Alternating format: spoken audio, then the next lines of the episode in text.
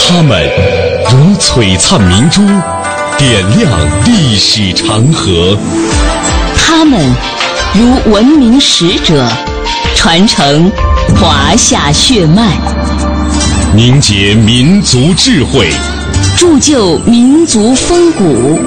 请收听《香港之声》中华人物。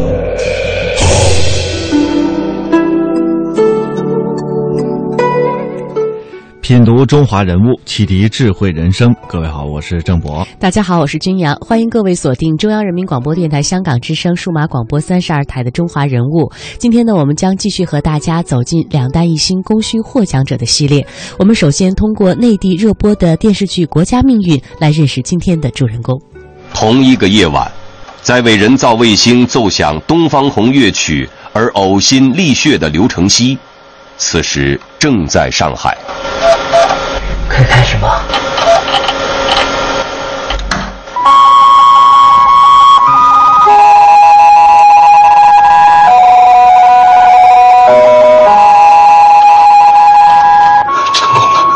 成功了，成功了，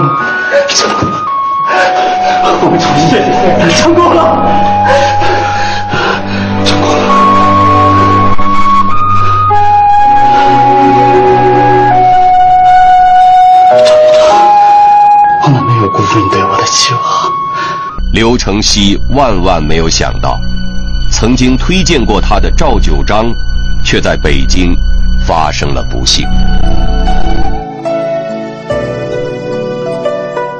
一九七零年四月二十四日，中国成功发射了第一颗人造地球卫星，举世震惊。当熟悉的《东方红》乐曲跨越太空传回地球时，国人一片欢腾。然而，为了这一天倾注了全部心血的我国卫星事业的奠基人，却没能听到这个之激动人心的消息。他就是今天我们节目的主人公——中科院院士、著名的科学家、气象学家、地球物理学家和空间物理学家，为中国人造卫星事业做出杰出贡献的两弹一星元勋赵九章。人物穿越时空。人生启迪智慧，人文润泽心灵，人性彰显力量。香港之声，中华人物，为你细数那些被历史记住的名字。在接下来的时间，我们和大家一起来了解一下赵九章他的成长经历。他本身呢是出身于中医的世家，在幼年的时候在私塾上学。那个时候他的打算呢是未来能够从事文学，但是在五四运动的影响下，后来他改变了自己的这个志向，改学科学。当时的心愿是科学救国，并且是考入了河南留学欧美预备学校，也就是今天的河南大学。一九三三年，他从清华大学。学物理系毕业了，他通过了庚款考试。一九三五年赴柏林大学学习气象学。接下来我们为大家准备的这段音频呢，讲的是赵九章的自幼求学的经历和在清华大学遇到了改变他一生命运的老师叶启孙。赵九章先生祖籍浙江湖州，一九零七年十月十五日出生在河南开封，自幼聪慧，生活简朴。不善言笑。一九二二年九月，他以第一名的成绩考入河南留学欧美预备学校。这所学校与当时的清华学堂、上海南洋公学同为留学欧美的摇篮。由于受五四运动的影响，这所学校开始接触新文化、新思想，开阔了赵九章的眼界。在校期间，赵九章积极投入到反军阀学生运动中，为躲避军阀当局的追捕，加上家境日下，已无力供他继续上学。一九二五年八月，赵九章不得不离开开封，远赴浙江杭州，投奔他姑妈家继续学业。一九二九年，赵九章考上清华大学。是国立清华大学第五级物理系的学生，在当年录取的一百七十四名男生中名列第四。在赵九章同级同学中，后来有八人成为中科院院士。钱钟书、曹禺、乔冠华也曾是赵九章的同窗好友。由于学习成绩突出，赵九章与另外两位同学被称为物理系第五级的三杰，广受师生的赞赏。当时的清华大学图书馆馆藏相当丰富，在国内堪称一流。这里也是最吸引赵九章的地方。除了上课做实验，就是在图书馆读书。如饥似渴的赵九章在这里获得了丰富的知识，开阔了视野，也为他打下了坚实的物理学基础。更为幸运的是，赵九章在这里遇到了改变他一生命运的老师，我国物理学的一代大师叶企孙教授。叶企孙教授学识渊博，谦逊宽厚，一心为国家培养人才。他很早就看到气象学与物理学的紧密关系。他说：“气象是国家非常需要的学科。世界上气象学发展很快，要有学物理的人去学气象。”这些远见着实深深地影响着赵九章。赵九章。转攻气象啊，完全是这个叶企顺老师的指引。因为叶企顺在清华，他很重视气象对今后国家的重要性。因为当时要搞空军啊，搞是当时就感觉到气象很重要，所以清华啊，过去对气象啊已经有一定基础。刚刚我们提到了，和他的恩师一样啊，很多和赵九章共事过的人都说赵九章这个人很有远见。他的这种远见呢，表现在他对于科学的研究方法上。比如说，他在德国留学期间，他就把数学和物理学的方法引入到了他所研究的气象学领域当中，使中国的气象学走上了数理化的道路。而在此后的工作当中呢，他不仅身体力行，还不遗余力地引导学生和后辈沿着这个方向发展，鼓励他的学生要有自己的创建，进行各种物理现象的研究。同时，这一点也为中国空间物理研究奠定了良好的基础。在一九五八年十月的时候，由多位科学家组成的高空大气物理代表团到前苏联考察，在一行人当中，只有赵九章知道这次出行的目的的真正。的目标是卫星。代表团到达之后，受到了热烈的接待，也住进了莫斯科的北京饭店。但是呢，他们在那里待了两个半月的时间，一直都没有看到他们最想看到的卫星研制，还有其他相关的关键部分。十分失望的赵九章当时感慨地说：“看来靠天靠地靠不住，发展宇航科学主要要靠我们自己的力量。”后来，他在总结当中这样写道：“发射人造卫星是一项技术复杂、综合性很强的大工程，需要有较高的科学技术水平和强大的工业基础做后盾。中国尚未具备这样的条件，应该根据情况从小到大、由低到高、由初级到高级逐步的发展，应该走自力更生的道路。”他提出了研究卫星要分两步走。原赵九章的秘书吴志成、赵九章研究所刘振兴回忆说：“那时条件很简陋，比如我们搞卫星、搞火箭的仪器要做环境试验，没有房子，就用我们院子一个旱厕所，把那个粪坑啊填掉，打上水泥地面，粉刷的墙，把环境试验设备呢装到里面，拉上电源，就做了环境试验这个。”实验室。这时，中央和有关单位也意识到我国还不具备放卫星的条件，果断的决定放慢卫星研制的步伐。五八年大跃进以后，紧接着就是大年困难时期，因此，从从中央角度或者从科研角度都意识到一个问题：当时那个大跃进的那个气氛，大家到处的放卫星，嗯，但是那个卫星不是真卫星。什么可以叫我们要放卫星了？但是这个可是真正的卫星，在当时我们那个技术条件下、经济的条件下，你要想着很快发卫星，可以上说是不可能的，不可能的啊！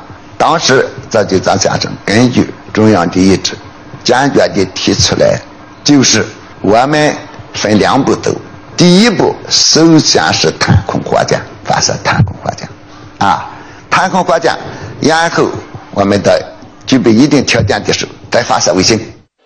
溯华夏五千年，英才辈出，激扬文字，书写风流，跌宕声韵，记录千秋，征战沙场，气吞山河。这里是香港之声，中华人物。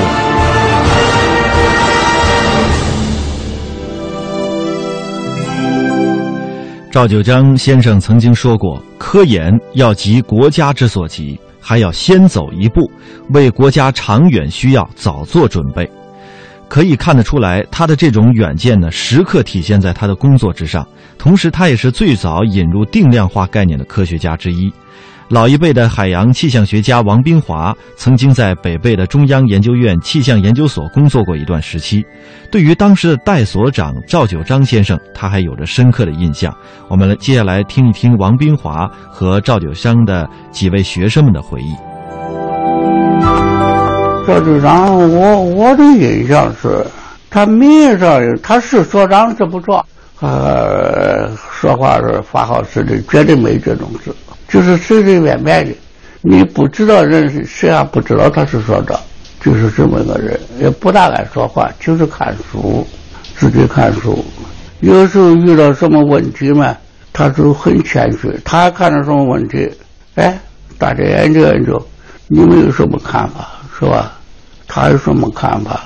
因为那时候啊书接触的时候，气象研究所书算多的了。就我说科学书、自然科学书，但是那个时候也就很困难了。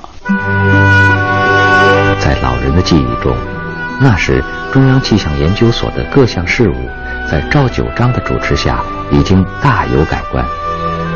一九四五年，竺可桢在日记中也写道：“九章到所九月，做事极精明，余喜托付得人。”故赵代所长主持，将来希望自无量。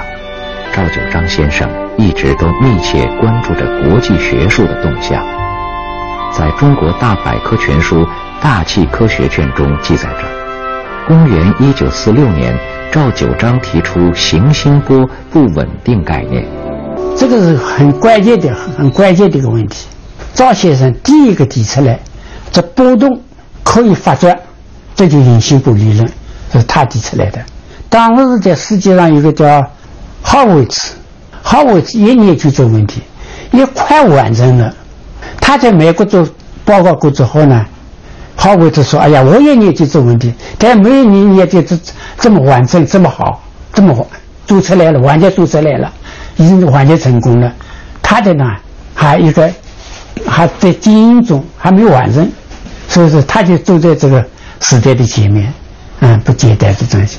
赵先生是中国的气象界，我想不仅中国气象界，包括世界气象界里面最早的，中国是第一，在世界上最早的把数学物理的一种方法、一种概念、手段引到气象科学来，使气象学从描述性的、定性的啊进入到。定量化可以说，它后面的意义很深远。如果没有赵先生的定量化引进来，那我想，嗯，我们国家的数以千计预报不可能在五十年代在国际上刚刚开始数据预报的时候不久，我们就发展起来了。啊，这一点从历史的追溯到历史来看，这就是赵先生的非常重要的一个贡献。一九四六年，中央气象研究所从重庆回迁到南京的北极阁，焕然一新的北极阁已经开始了正常的科研工作。一九四七年的一月，中央研究院正式任命赵九章为中央气象研究所所长。这个时候呢，他还兼任中央大学的教授，坚持给学生们上课。他非常重视培养年轻人，可以说他的贡献不仅仅在于他是优秀的科学家，同时他是也。他也是一位热心的教育家，他培养了众多的科学人才。中国一些著名的气象学家，比如说叶笃正、顾振潮、陶诗岩、郭小兰等，都受过他的指导。他亲自主讲高空物理学，指导研究生。他非常的重视人才提拔和培养人才，比如说像曾庆存、曹继平等，都是在赵九章不断的关心、爱护和鼓励下成长起来的杰出的科学人才。赵九章十分注重对青年人的培养，努力为年轻人创造发展的机会。气象所每两周举行一次读书报告会，还不定期的与中央大学气象系联合举办学术讨论会。赵九章经常鼓励同学们在讨论会上发言做报告。赵先生布置出，他在挑一篇文章叫我们看，看了过之后，跟我们说：“你你到研究所里做报告。”这时候，陶思怡啊、顾振潮啊、杨杰初啊等等这些都在下面听我们做报告，然后他们提问题，我我让我们来回答，实际上对我们的培养。一九四八年，已经惶惶不可终日的国民党当局下令中央研究院各研究所先迁移到上海，准备逃往台湾。赵九章清楚地看到腐败的国民党大势已去，他冒着生命危险，将稀缺的气象学家和十分珍贵的气象资料、气象器材保留了下来，一起迎接新中国的诞生。一九四九年十一月一日，中国科学院成立，广大科技工作者以热烈的掌声迎接新中国第一个科学春天的到来。一九五零年一月二十六日下午，中科院在北京召开会议，决定成立中国科学院地球物理研究所。五月十九日，周恩来总理签署了指派赵九章担任所长的任命书。原清华大学副校长张维院士一九九七年时说：“赵九章在好几种学科上都有建树，在科技领域，他是一位难得的帅才。”一九九七年，在赵九章先生诞辰九十周年之际，钱伟长等四十四位科学家签名倡议为赵九章树立铜像。这一倡议得到中央的批准，在倡议书中这样写道。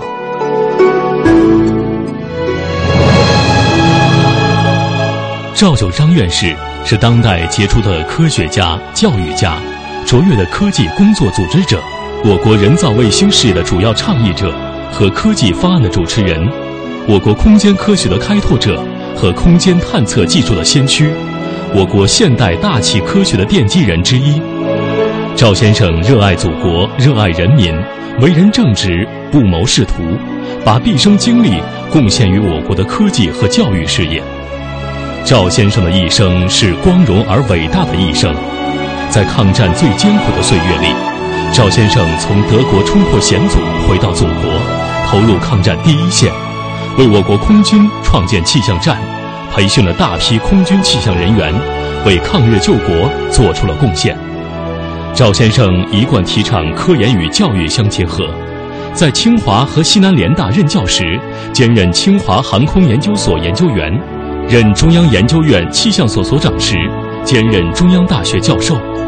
新中国成立后，在主持大气、地球、地震、海浪、空间科学与应用等多项领域的研究工作时，倡导并促成实行研究生制度。中国科技大学创办后，提出所系结合，并创建地球物理系，亲自兼任系主任。赵先生授课自编教材，把他优良的数理基础。渊博的知识灌入当代新的学科领域，而传授于学生。现在，赵先生的学生遍布于各个学科领域，桃李满天下，很多人已是院士或学科带头人。为了纪念赵九章先生非凡的业绩和爱国主义精神，教育后人，学习他治学严谨、不断开拓、无私奉献的崇高品德，激励后人，以他为榜样，走科教兴国的道路。为此，我们倡议为赵九章先生树铜像。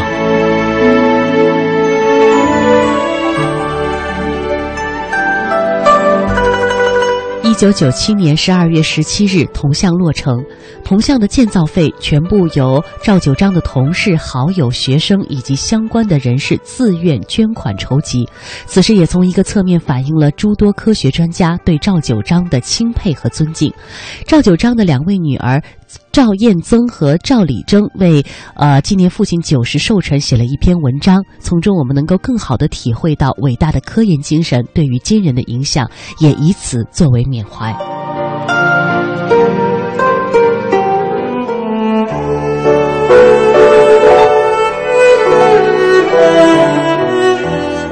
时光飞逝，不能想象，我们亲爱的爸爸如果在世，已经九十岁了。壮志未酬身先死，常使英雄泪满襟。父亲说过，有人说他活不过六十岁，真是不幸而严重。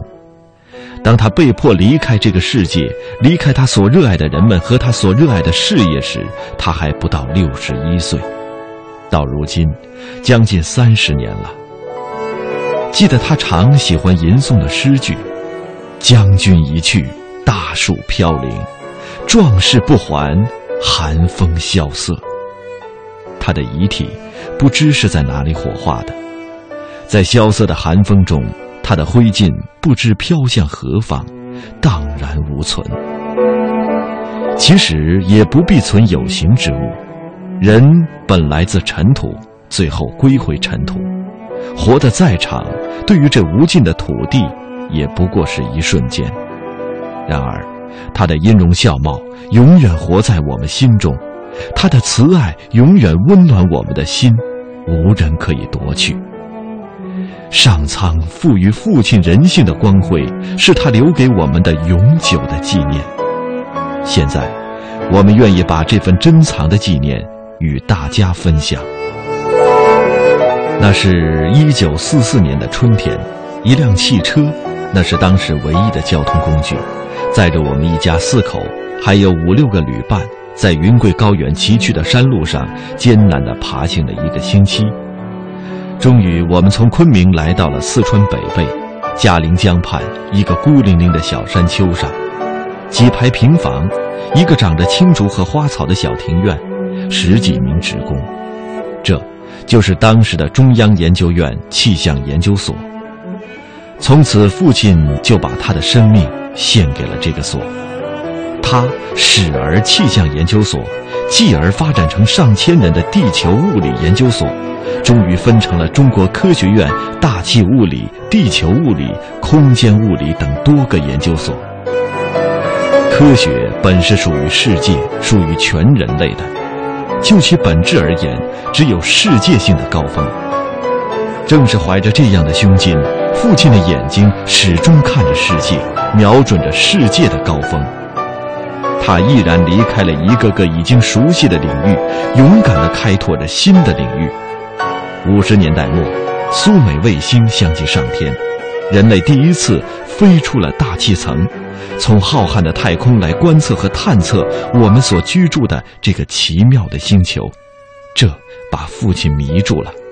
他的心也飞向了这神秘诱人的太空，以花甲之年再一次开始从事一个新领域的研究。攀登世界科学高峰，并非是某人的特权或世袭领地，却需要庞大的队伍。父亲因此而爱才如命，很少听到父亲议论他人的不是，却常常听到他对长辈、同辈和年轻人的热烈赞扬。记不清多少次，听到他欣喜地谈到某某青年做出了好成绩，或者谈到他与国内外名家洽谈，送有才华的人去进一步深造。愿父亲对事业和人们所付出的这份厚爱，长久的得到纪念。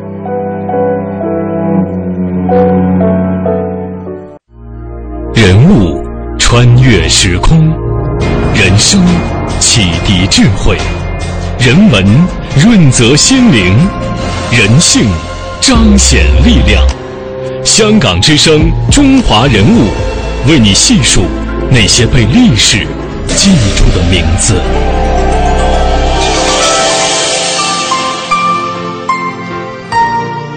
在二零零七年的时候，国际小行星中心和国际小行星命名委员会将一颗由中国科学家发现、国际编号为七八一一号的小行星命名为赵九章星。同年，国际空间研究委员会还与中国科学院联合设立了赵九章科学奖，这也是国际上首个以中国科学家命名的科学大奖。在一九六八年十月二十六日的清晨，赵九章没有留下任何遗言，悄然离开人世。十八个月后，我国第一颗人造卫星发射成功。这颗正呃，这颗星呢，与此前赵九章主持完成的初样是基本一致的。中华人物被历史记住的名字。今天我们带您走进的是中科院的院士、著名的科学家、气象学家、地球物理学家和空间物理学家，为中国人造卫星事业做出杰出贡献的两弹一星元勋赵九章。欢迎各位在每天晚上的七点三十分再次收听《中华人物》的重播。我们的首播时间是每天上午的九点三十分。明天节目我们再会。明天再会。